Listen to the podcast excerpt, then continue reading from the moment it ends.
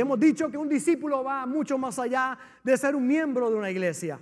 Va más allá de visitar la iglesia. Es el parte de un cuerpo vivo. Y repetimos una y otra vez, la iglesia no es una organización. La iglesia tiene organización. La iglesia es un organismo vivo, es un cuerpo, el cuerpo de Cristo. Y la Biblia lo compara como el cuerpo humano que tiene diferentes miembros y cada uno tiene una función en particular.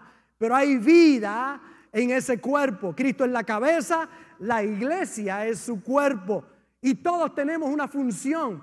Por eso el llamado a ser discípulos va más allá de ser miembro de la iglesia o de participar en la congregación. Es unirse a ese cuerpo vivo. Mateo capítulo 28 dice, id y haced discípulos. Pero las palabras de Jesús antes de partir de la tierra significa hacer discípulo, habla de un proceso, habla de crecimiento, habla de madurez. Y hemos hablado acerca de las características que tienen los discípulos. Dijimos que los discípulos oran. Oración es el arma más poderosa que tenemos los cristianos.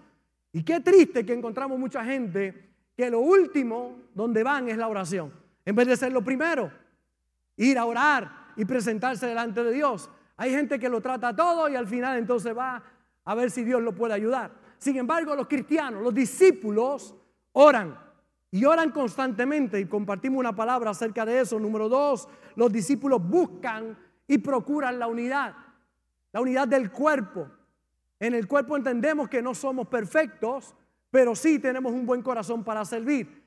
Y vimos lo que la división puede traer y la importancia de echar a un lado aquellas cosas que nos dividen y sí buscar aquellas cosas que nos unen. Número tres, vimos que los discípulos se muestran amigos, el poder de la amistad.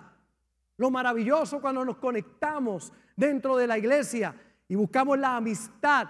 Y hay gente que tristemente no se muestra amigo. Dice, nadie me saluda, pero ellos no saludan a nadie. Nadie se sonríe conmigo, con esa cara de bulldog, ¿quién se va a reír contigo? Y usted ve gente que dice, nadie hace nada por mí. La pregunta es, ¿qué tú haces por otros? Muéstrate amigos, muéstrate amigo, la importancia de la amistad y de nosotros mostrarnos amigos. Pues compartimos una palabra acerca de la amistad poderosa. Vimos número cuatro que los discípulos aman la palabra de Dios. Qué importantes son las escrituras y que podamos meditar en ellas día y, y noche, como dice Josué capítulo 1 para que todo lo que tú hagas, en todo lo que hagas seas prosperado. La palabra es lámpara a nuestros pies, lumbrera a nuestro camino. Salmo 119, verso, verso 105. Poderoso cuando vamos a las escrituras. Los discípulos obedecen. Vimos el principio de la obediencia. O-B-D-C.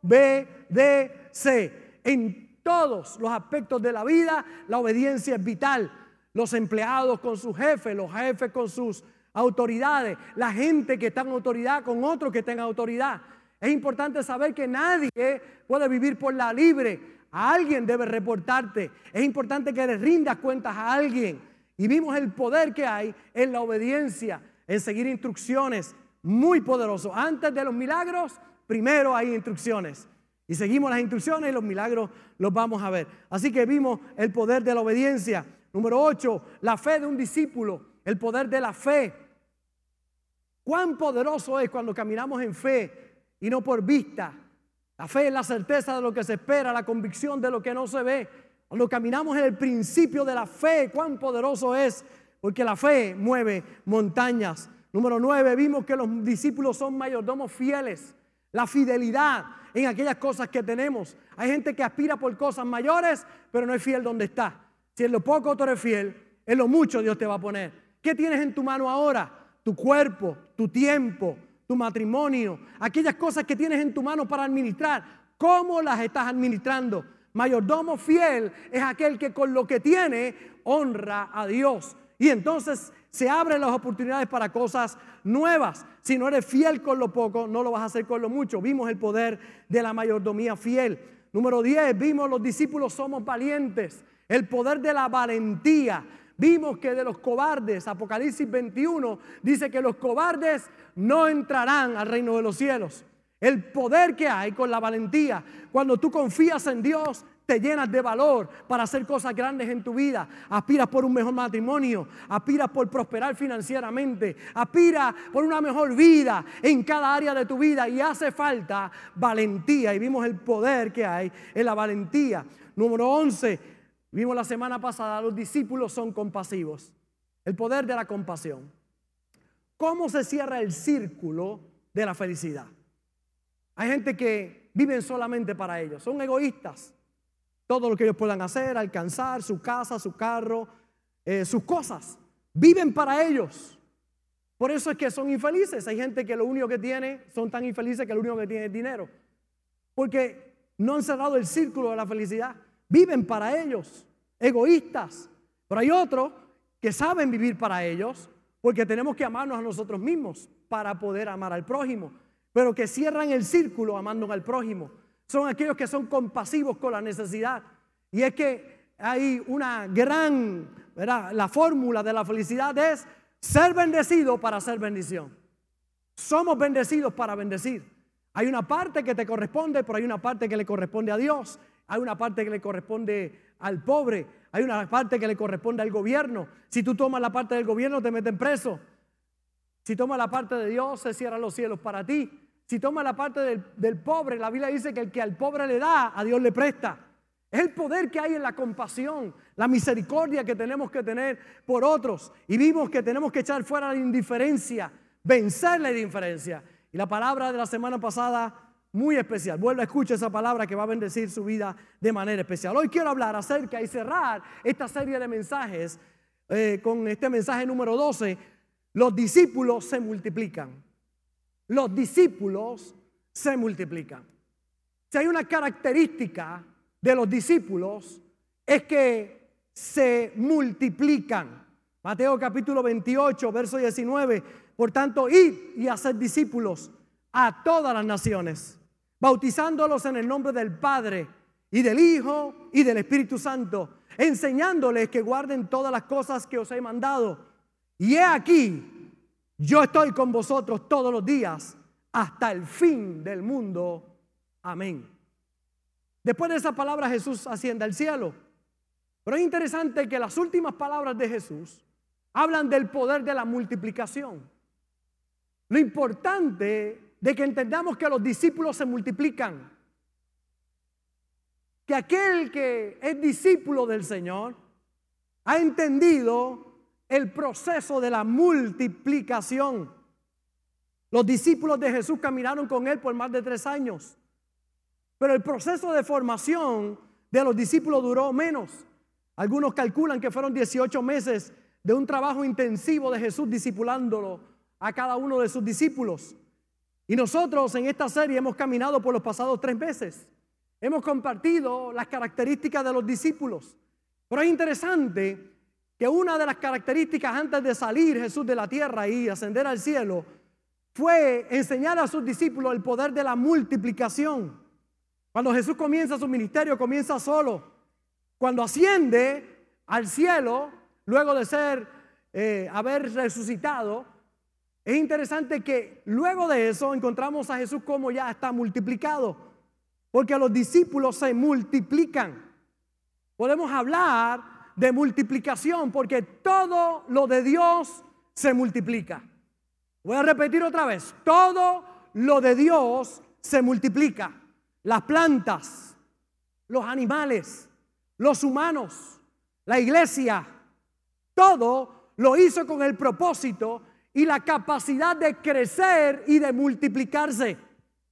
La palabra multiplicación significa aumentar el número de la misma cosa porque viene del latín multus, que significa muchos, y plicare, que significa hacer pliegues.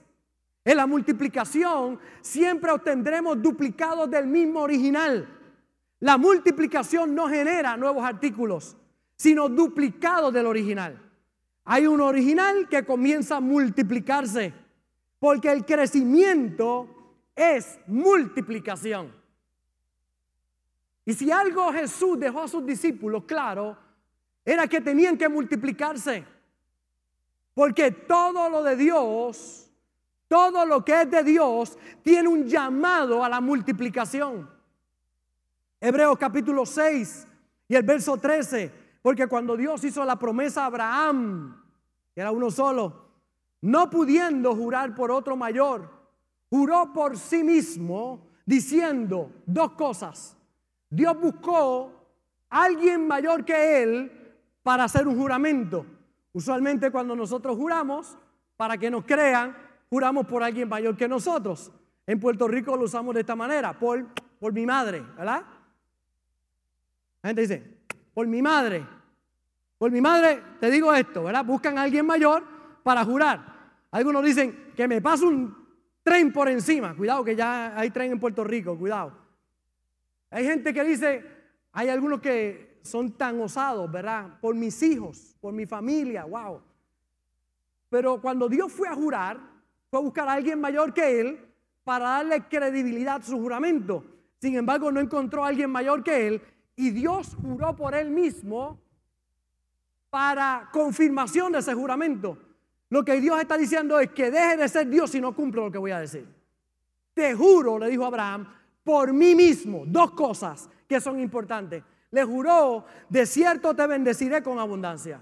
Lo primero que Dios le jura a Abraham, te voy a bendecir con abundancia. Y lo segundo, te multiplicaré grandemente. Te voy a multiplicar grandemente. Y habiendo esperado con paciencia, alcanzó la promesa. Los que conocemos la historia bíblica sabemos que Abraham estaba casado con Sara. Sara era estéril. Y Dios le da la promesa de que de Sara Dios le va a dar un hijo. Y aquellos que sabemos cómo se desespera Abraham, tristemente comete errores, pero finalmente Dios concede esa petición. Luego de 25 años, a los 75 le habla, pero el hombre comete errores, como nos pasa usualmente, ¿verdad? Y tomó 25 años, a los 99 años, cuando dice que su cuerpo estaba casi como muerto, que eh, eh, Sara era estéril y que le había pasado la costumbre de las mujeres, o sea, no solamente era estéril, sino que ya no tenía la costumbre de las mujeres, en ese momento ocurre el milagro. Y Sara queda encinta de Isaac. Isaac significa risa, ¿verdad? Porque una mujer a los 99, a los 90 años dando a luz, le da risa a cualquiera, ¿verdad? Usted se imagina a mi suegra pariendo, usted se imagina. Mi suegra tiene 125 años, pero póngale cuando tenía ella 90. Ah, dar a luz, le da risa a cualquiera, padre Isaac, ¿verdad? Cuando salió Isaac, hubo risa. Y es interesante ver cómo la promesa de Dios se cumple, porque Dios le juró dos cosas a Abraham. Te bendeciré con abundancia. Y dos, le dijo, te multiplicaré grandemente. Te juro por mí mismo que lo voy a hacer. Porque Dios es el Dios de la multiplicación. Desde Génesis, el comienzo, estaba claro el concepto de la multiplicación. Génesis capítulo 1, verso 26. Entonces dijo Dios, hagamos al hombre a nuestra imagen, conforme a nuestra semejanza, y señoré en los peces del mar, en las aves de los cielos, en las bestias, en toda la tierra y en todo animal que se arrastra sobre la tierra. Y creó Dios al hombre a su imagen. A imagen de Dios lo creó. Varón y hembra los creó y los bendijo Dios. Todo el mundo va conmigo, los bendijo Dios. ¿Qué hizo Dios? Y luego de la bendición, mire lo que pasa. Y les dijo, fructificar y multiplicaos, llenad la tierra y sojuzgarla, y señoread de los peces del mar, en las aves de los cielos, en todas las bestias que se mueven sobre la tierra. Cuando Dios hizo al hombre, dice que lo bendijo y le dijo, fructifica y multiplícate. Fructifica y multiplícate. Cataloga el multiplicarse como una consecuencia de la bendición de Dios. Iglesia, yo he venido hoy con un mensaje de parte del cielo para ti, porque es tiempo de que fructifiques y te multipliques. No sé si en tu vida ha habido esterilidad, no ha habido crecimiento, pero yo declaro que de este día en adelante tú vas a fructificar y tú te vas a multiplicar en el nombre del Señor. Tiempo de creerlo. Génesis capítulo 12, cómo Dios le habla a Abraham y haré de ti una nación grande y te bendeciré y engrandeceré tu nombre y serás bendición. Mira el concepto de Dios una y otra vez. Te bendigo. ¿Qué lleva consigo la bendición? Fructificar y multiplicarse. Cuando Dios bendice algo, se multiplica. Cuando hay algo bendecido por Dios, se multiplica.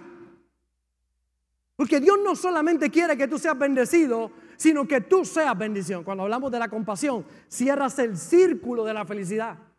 No hay felicidad vivir para uno solo. Hay felicidad cuando tú vives, pero compartes esa bendición con alguien más. Ahí se cierra el círculo de la felicidad. La, la rueda de la creación, ¿verdad? Pero es importante entender que la multiplicación es para toda área de tu vida.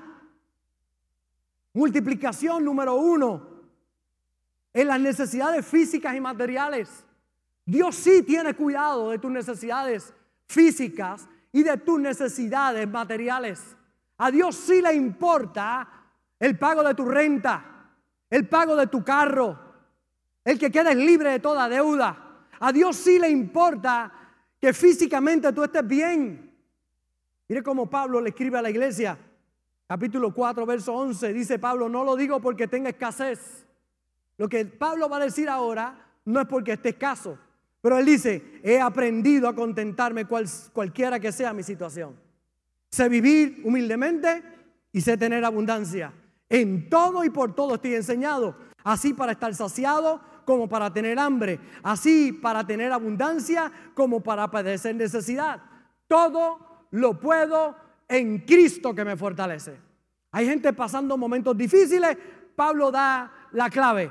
He aprendido a contentarme. Quizás está pasando un momento difícil, es tiempo de contentarte en ese momento. ¿Por qué, pastor? Porque tú puedes ver la bendición de Dios sobre tu vida. Estás pasando un momento difícil, pero vas a salir de ahí en el nombre del Señor. Pablo dice, no porque yo tenga escasez, pero yo he aprendido a contentarme, no importa cuál sea mi situación. ¿Cómo yo salgo del momento difícil? Dos cosas importantes. Gozo y tu confianza en Dios, porque todo lo puedo en Cristo que me fortalece. Entonces Pablo dice, yo he aprendido a contentarme, no importa cuál sea mi situación. ¿Por qué? Porque hay multiplicación en las necesidades físicas y las necesidades materiales. Cuando se enfrenta a la escasez, hay frustración, sentido de abandono, de insuficiencia, de tristeza. Alguien que pasa momentos de pobreza o de limitación y enfrenta la escasez. Usted ve a la persona frustrada, con el solo hecho de pensar que tú pudieras llegar a tener escasez, le invade el temor a mucha gente, carga la mente de muchas personas. Porque es frustrante perder el trabajo, ver que aquello que se había ahorrado con el tiempo se va gastando poco a poco. El miedo a la escasez trae frustración, desespero en hacer todo lo que no se ha hecho y que podemos lograr, pero nos sentimos limitados. Cuando vamos a la Biblia, encontramos que hubo más milagros de multiplicación que de cualquier otra cosa. El primer milagro registrado de Jesús en la Biblia fue para quitarle el miedo a su madre de que el vino se estaba acabando en las bodas de Caná de Galilea. Es el primer milagro que se registra de Jesús. Llega y la madre le dice, no tienen vino, se acabó el vino. Y él dijo, ¿qué tienes conmigo, mujer? Y ella dijo, hagan lo que él diga. Traen 12 cestas llenas, 12 cántaros Jesús dice, llénenlos de agua, llévenlo a maestresala. Y cuando van ocurrió el milagro, un milagro de multiplicación. Y estamos hablando milagro gigante en términos financieros, lo que ocurrió y salvar aquella boda. Así que salvando una boda nos está diciendo que Él tiene cuidado de las cosas de tu vida. La pesca milagrosa, que se registra dos veces. La multiplicación de panes y peces. Usted lo ve en dos ocasiones. Lo registra Mateo capítulo 14, verso 13 y Mateo capítulo 15, verso 32. En la primera, cinco panes y dos peces. Cuatro mil personas fueron alimentadas. Tuvo lugar en, el, en la orilla oriental del mar de Galilea. Sobraron 12 canastas llenas. En la segunda, siete panes y algunos pececillos. Cinco mil personas alimentadas. Lo hizo al recostar a la gente en el suelo. Sobraron siete canastas llenas. Era un milagro de multiplicación. La gente tenía hambre. Jesús le dijo, dale a la gente de comer. ¿Cómo, Señor? Salió Judas, hizo el cálculo, 300 denarios. El salario de alguien todo un año no daría para comprar. Jesús dijo, ¿qué tienen? Un niñito tiene algunos panes, algunos peces. Pues tráiganlo. Los tomó, los bendijo y los multiplicó. La multiplicación es bíblica. Yo no sé si lo que tienes en tu mano son cinco panes y dos peces, pero tráelo a los brazos del Señor, porque yo declaro que viene multiplicación sobre tu vida. Cuando no se entiende el poder de la multiplicación, todo lo que ves alrededor se convierte en fantasmas. Es la gente que no entiende este principio y no lo cree. Si no lo cree, no puedes ver resultados. Tienes que salir hoy convencido de que Dios quiere multiplicar tu vida. Que todo lo que tú toques va a ser prosperado. Evita tocar la suegra. Todo lo demás. Que todo lo que tú toques va, a echar para adelante. Hay gente que tiene la convicción de que yo llego, muchachos, yo llego y, y las matas se ponen secas. Pastor, yo no sé, yo estoy salado. Pues hoy se te acaba la saladera en el nombre del Señor. Tú estás bendecido por Dios y lo que Dios bendice fructifica y se multiplica. Amén. Le sucedió a los discípulos. Cuando la gran multitud le estaba siguiendo, ellos dijeron, el día se está acabando, no hay tanto dinero. Y Dios multiplica, Jesús multiplica panes y peces. Pero mire, lo curioso es que luego de Jesús multiplicar los panes y peces, los envía a cruzar el mar. Jesús se queda en la orilla, se va al monte a orar y los envía a ellos a cruzar el mar. Viene una tormenta, les da temor. Luego Jesús viene caminando sobre las aguas y en la distancia ellos piensan que es un fantasma. Interesante. Ocurre la multiplicación de panes y peces. Jesús los envía para que crucen el mar. Él se va a orar. De la montaña él mira que están en medio de una tormenta. Jesús baja, camina sobre el mar y cuando lo ven dicen es un fantasma. Conocemos la historia que Jesús la declara allí una palabra.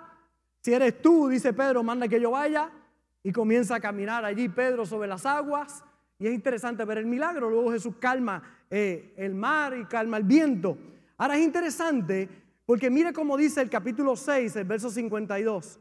Hablando después de eso, dice, porque aún no habían entendido lo de los panes por cuanto estaban endurecidos en sus corazones. Entonces Jesús multiplica panes y peces, van al mar y están allí, pero su corazón está endurecido porque no habían entendido el principio de multiplicación. Cuando tú no entiendes el principio de multiplicación, lo que ves fantasmas en la vida. Cuando tú entiendes el principio de multiplicación, ves a Jesús caminando en la tormenta y crees que algo poderoso va a ocurrir en tu vida. Pero es la imagen que tienen muchos de escasez en su vida, de limitación.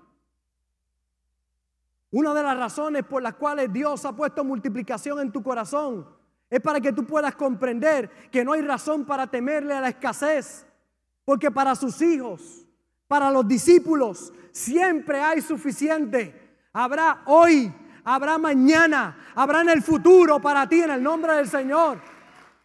Va a haber. Salmo 37, 25. Joven fui. Solo dijo David. Joven fui y envejecido. Y no he visto justo desamparado ni su descendencia que mendigue pan. Yo digo como David, joven fui y sigo joven. Allá el viejo. Joven fui y he envejecido. David dice, toda mi vida, puedo dar un resumen, no he visto justo desamparado ni su descendencia que mendigue pan. Tengo una trayectoria de vida. Amados, tengo 44 años sirviendo a mi Señor. Le entregué mi vida a Jesús a los 10 años. Y yo puedo decirte hoy, joven fui y sigo joven. Y no he visto justo desamparado ni su descendencia que mendigue pan.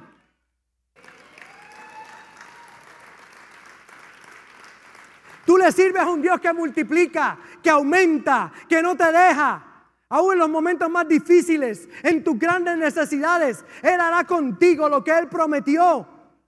A pesar de lo que el mundo diga, a pesar de lo que las circunstancias digan, para ti no se va a acabar. Para ti siempre va a haber. Para ti habrá abundancia y bendición. Cuando uses el aceite, saldrá más aceite. Cuando uses la harina, habrá más harina. El pan y los peces se van a multiplicar. Por eso es importante que entienda, Dios es el Dios de la multiplicación. Y se va a multiplicar. Número uno, multiplicación en necesidades físicas y materiales. Número dos, multiplicación de tus talentos. El talento que Dios te ha dado. La habilidad que Dios te ha dado. El don que Dios te ha dado. Mire cómo dice 2 de Corintios 5:10. Porque es necesario que todos nosotros, diga conmigo, todos nosotros. ¿Cuántos? todos nosotros, comparezcamos ante el tribunal de Cristo, para que cada uno reciba según lo que haya hecho mientras estaba en el cuerpo, sea bueno o sea malo. No hay purgatorio, mi hermano. No hay purgatorio, nadie te puede sacar de pena para llevarte a descansar. Mire qué clara la escritura. El apóstol Pablo escribe, dice, todos vamos a tener que ir ante el tribunal de Cristo para que cada uno reciba según lo que haya hecho mientras estaba en el cuerpo, sea bueno o sea malo. Eso de vivir la vida loca para después que te saquen de pena, te lleven a descansar, no funciona. Vas a ser juzgado por lo que hiciste mientras estás en el cuerpo. ¿Cuántos están en el cuerpo aquí? Hay algunos pensando en pajaritos preñados, pero ¿cuántos están en el cuerpo? Si tú estás en el cuerpo, cuenta mientras estás en el cuerpo. Sea bueno o sea malo. Si lo que haces es bueno mientras estás en el cuerpo, vas a dar buenas cuentas allá arriba en el tribunal de Cristo. Entonces es importante entender que Dios te pedirá cuenta de, de acuerdo a tu capacidad. Lo que se va a multiplicar es lo que ya tienes. Por eso necesitas hacerlo mejor con lo que tienes. Moisés está frente al mar rojo y Dios le pregunta, ¿qué tienes en tu mano? Una vara. Pues usa la vara y divide el mar rojo y sabemos que pasaron en seco. A la mujer endeudada, su esposo muere, la deja endeudada. El profeta le pregunta, ¿qué tienes en casa? Tengo vasijas. Pues dice, busca todas las vasijas, pide vasijas prestadas, no pocas porque el aceite se va a multiplicar. Y ella llega a la casa y tiene vasijas vacías. Y de momento toma de la primera que tiene un poquito de aceite y le echa esa y le echa la otra y le echa la otra, le echa la otra y llena todas las vasijas. Y va donde el profeta y le dice, profeta, ¿qué hago? Vende todo lo que tienes, paga todo lo que tú debes y vive tú y tus hijos por ir por delante. Poder de la multiplicación. Dios tiene cuidado de tus cosas. Pero es importante que entiendas que tu talento necesita multiplicación frente a la escasez de comida y la multitud con hambre. ¿Qué, tienen? Algunos panes, algunos peces, pues tráiganlo. La pregunta es, ¿qué tienes en tu vida? ¿Cuál es el talento que tú tienes? ¿Cuál es la capacidad que tú tienes? Deja de estar mirando lo que no tienes y trabaja con lo que sí tienes. Tienes un cuerpo, ¿qué vas a hacer con el cuerpo que Dios te dio? Tienes una capacidad. ¿Qué vas a hacer con ella? Hay algunos que dicen, pastor, no tuve padre, no tuve madre, no tuve abuelo, no tuve una buena crianza, no tuve salud, no tuve recursos, etcétera, etcétera, etcétera. La pregunta es, ¿qué tienes? Mira lo que sí tienes. Tienes vida, tienes un Padre Celestial que está contigo, tienes sus promesas, tienes algo en tus manos que si lo pones en sus manos se va a multiplicar. Lo que necesitas es sabiduría. ¿Qué tienes? Capítulo 25 de Mateo. Habla del final de todo hombre y de toda mujer cuando sea juzgado. Yo sé que hay algunos que me ven que tienen un apego al mensaje del fin del mundo, del anticristo, de las bestias del apocalipsis, de que la cosa se va a poner mala, que todo va a estar peor, que viene el hecatombe. Hay gente que ese es su mensaje de miedo, de que todo va a ir de mal en peor. Yo lo he escuchado desde los 10 añitos. Llevo 44 años sirviendo al Señor. Y de los 10 años he estado huyendo gente diciendo, ven a Cristo, todo se acaba, viene un maremoto que va a cubrir la isla completa. Ay, cuántos disparates dicen por ahí. De miedo, anticristo, final del mundo, cuántas cosas. En ese tiempo instaban a los jóvenes a no estudiar porque el fin se acercaba. Y yo les aclaro a todos que sin quitarle valor a que todos vamos a encontrar tarde o temprano nos vamos a encontrar con Jesús para dar cuentas. Está muy claro lo que dice el Señor. Me es necesario hacer las obras del que me envió. Entre tanto que el día dura, la noche viene cuando nadie puede trabajar. Entre tanto estoy en el mundo, luz soy del mundo. Mientras el día dura hay que trabajar. Hay gente pensando en lo que puede ocurrir, lo que puede pasar. Yo te digo hoy, piensa en el día de hoy. Hoy voy a producir, hoy voy para adelante. Pastor, y si Cristo viene, pues me fui. Pero que no te coja con los brazos cruzados. Que no te coja no haciendo lo que tienes que hacer sin producir. Que te encuentre trabajando, produciendo, brillando, triunfando. No derrotado y desanimado. Es una iglesia gloriosa lo que viene a recoger a los jóvenes de esta iglesia. Oigan bien, el mensaje es fuerte y claro. Estudien, prepárense, aspiren, sueñen, trabajen duro, multiplíquense, créanle a Dios con todo su corazón. Abracen las promesas de Dios. Qué rico desde joven abrazar esas promesas con la pastora. Desde novio abrazamos esas promesas de que íbamos a echar hacia adelante, de que íbamos a triunfar en el nombre del Señor, que íbamos a alcanzar mucha gente para Cristo, que íbamos a predicar el Evangelio por el mundo entero. Aquí estamos hoy para dar testimonio que no hay cosa más linda que abrazar las promesas de Dios y creerle a Él. Hay una parábola de Jesús que nos muestra esto claramente. Y está en un capítulo muy particular de la Biblia, capítulo 25 de Mateo. Habla de tres parábolas. Uno, las diez vírgenes. Cinco preparadas, cinco que no eran diligentes. El esposo venía a recogerlas, pero cinco no estaban preparadas. Habían las otras cinco que sí lo estaban. Ahora le piden aceite a las que estaban preparadas para el encuentro con el Señor. Dice, no, no, si tú no buscaste aceite, ve y busca, pero yo no te voy a darle el mío, porque yo, yo estoy lista para recibir al Señor. Las insensatas, ellas se quedaron cuando vino el maestro, no pudieron entrar por las puertas. Pero las cinco que estaban preparadas entraron con él, con su esposo. Pudieron disfrutar de la bendición. Significa, número uno, que para el tiempo en que tú partas de esta tierra tienes que estar preparado. Tienes que estar listos, tienes que estar preparados. Número dos, habla de la parábola de los talentos. Dos productivos y un miedoso que tuvieron que dar cuentas. Y número tres, habla del juicio de las naciones. Cuando él juzga a los a las ovejas y a los cabritos. Las ovejas las que lo alimentaron, lo visitaron al hospital, lo visitaron en la cárcel, le dieron eh, comida al necesitado, le dieron agua al que estaba sediento. Esos, dice, por cuanto lo hiciste por mis pequeños, por mí lo hiciste. Ovejas que lo alimentaron, pero están los cabritos que no lo hicieron. Y ahora el Señor los manda al fuego eterno.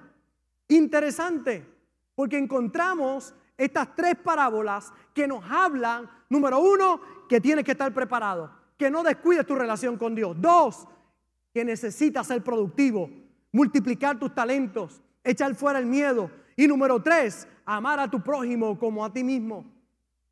Vencer todo miedo en tu vida. Esa parábola de los talentos, dos que la multiplican y uno que tuvo miedo y lo escondió. La encontramos ahí en Mateo 25, verso 16. Y el que había recibido cinco talentos fue, negoció con ellos y ganó otros cinco talentos. Verso 17. Asimismo, el que había recibido dos talentos ganó también otros dos talentos. Pero al que le habían dado un talento, mire lo que hace. Verso 18. Pero el que había recibido uno fue y cavó en tierra y escondió el dinero de su señor. Cuando el Señor viene a arreglar cuentas con ellos, el de cinco lo había multiplicado, el de dos lo había multiplicado, pero el de uno, el talento, el dinero de su Señor lo había escondido. Y esta es la respuesta del Señor a él. Su Señor le dijo aquellos que lo multiplicaron, buen siervo fiel, sobre poco has sido fiel, sobre mucho te pondré, entra el gozo de tu Señor. Pero mira el de un talento que no lo multiplicó, lo que le dice. Pero llegando también el que había recibido un talento, dijo, Señor, te conocía que eres hombre duro, que ciegas donde no sembraste y recoges donde no esparciste, por lo cual tuve miedo y fui y escondí tu talento en tierra. Aquí tienes lo que es tuyo. La respuesta del Señor fue contundente. Y al siervo inútil, echarle las tinieblas de afuera, allí será el lloro y el crujir de dientes. Aquí hay un hombre que no había ganado, pero tampoco había perdido. Y él pensaba que estaba bien. Si encontramos mucha gente, algunos que no ganan, pero no pierden. No ganan en el matrimonio, pero no pierden. No ganan en el trabajo, pero no pierden. No ganan en Dios, pero no pierden. Y piensan que están bien. No gano, pero no pierdo.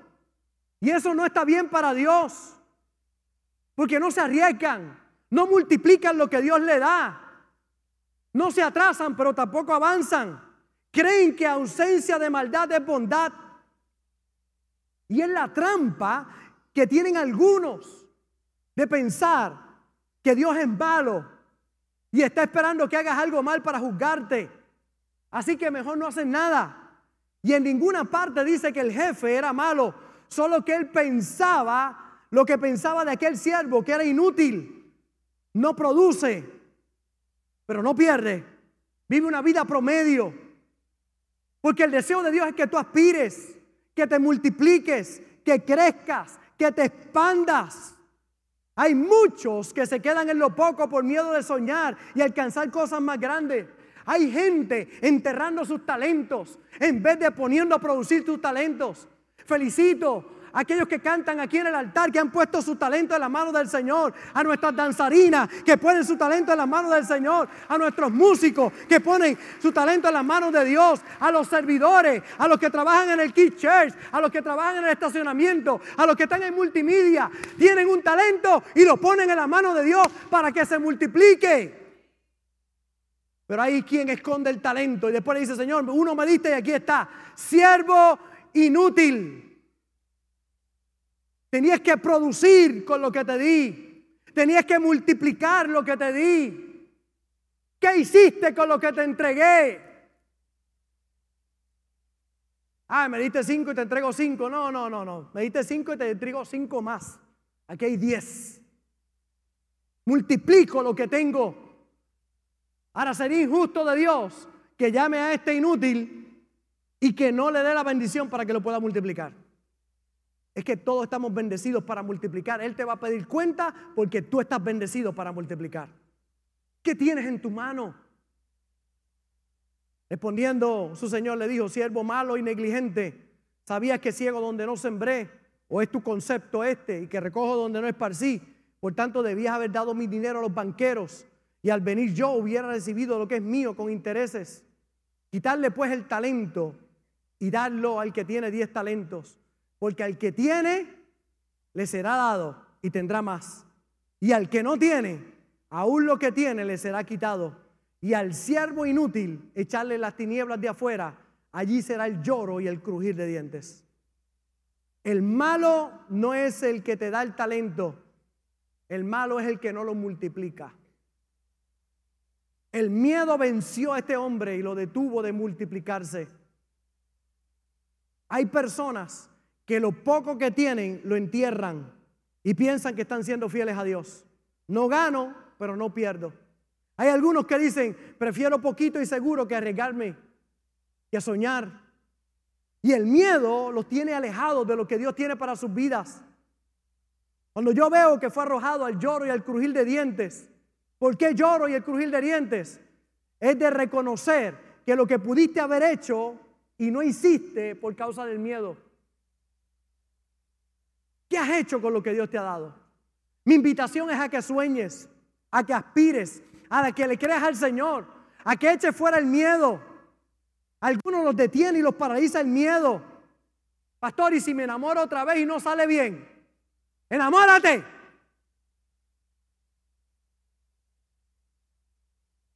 ¿Tienes miedo? Mire, mi suegra con sus 200 años se quiere enamorar. Usted la ve con ese pico pintado usted la ve la más coqueta. Y yo, ah, alabado el que vive, hay que orar ahora. Mira, qué, qué triste que haya personas que no multiplican su vida por miedo. Los cristianos nunca fracasamos. O ganamos o aprendemos. El fracaso es rendirse. Pastor, ¿y si diezmo y, ofrendo y no me alcanza? Eh, no diezmo porque no me alcanza. ¿O será que no te alcanza porque no diezmas? ¿O será que no te alcanza porque no has honrado a Dios? Y que cuando honres a Dios vas a comenzar a ver la multiplicación en tu vida y a ver el progreso en tu vida y a ver el avance en tu vida y a ver cómo Dios comienza a prosperar la obra de tus manos. Hay gente que le da a Dios con reservas. Algunos no le dan lo que deberían dar por miedo. Pastor, es que me va bien. Y yo te digo, y ni te imaginas cómo te iría si honraras a Dios con todo tu corazón. Pero el miedo detiene a muchos de ser generosos. Pastor, y si no da, y yo digo, y si sí. Mira que está al lado tuyo, dile, y si sí. Y si no me dan el trabajo, y si sí. Créele a Dios con todo tu corazón. Y lo tercero, multiplicación de nuestra vida. Multiplicación en las necesidades físicas y materiales. Dios quiere multiplicarte. Multiplicación de tu talento, el don que tú tienes, la capacidad que tú tienes. Y número tres, multiplicación de nuestra vida. Qué importante es que te multipliques en otros. Multiplícate en otros. Jesús nos enseñó el principio de multiplicarse. Él se multiplicó primero en 12, luego en 70, después se registra la Biblia con 500, más tarde con 3000, luego con cientos de miles y millones y hoy con billones de habitantes que le sirven. Todo comenzó con uno que comenzó a multiplicarse. Una iglesia que tiene discípulos crece y se multiplica. Por eso queremos más discípulos. Pero es importante que tú te multipliques, que tú le creas a Dios, que tú compartas tu testimonio con otros, que lo bueno que ha sido Dios contigo, tú se lo dejes saber a otros y lo traigas, lo invite a la casa de Dios. Porque alguien te invitó para que llegara y tu vida ha cambiado. Ahora te toca a ti invitar a alguien más para que también su vida pueda cambiar. Porque los discípulos se multiplican, comparten el Evangelio. Porque hay cristianos sosos, porque hay cristianos infelices, porque tienen una bendición, un tesoro que no lo comparten con nadie. Y el círculo se cierra cuando tú lo compartes. Por eso es tan importante el testimonio, cuando tú lo dices a otros. Yo llevo 44 años diciéndole a otros que Cristo llegó a mi casa, cambió mi familia, cambió a mi papá, cambió a mi mamá, ha cambiado a mis hermanos, ha traído bendición, me dio a la mujer más bella, más extraordinaria del mundo entero. Llevo, cumplo ahora 34 años de casado con esta chica, 38 años de novio, y ahora es que esto está bueno de verdad.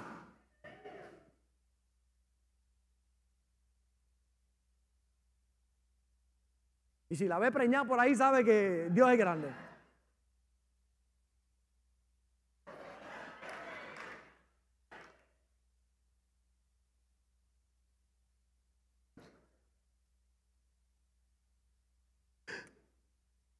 Después de este mensaje, multiplicación es lo que hay.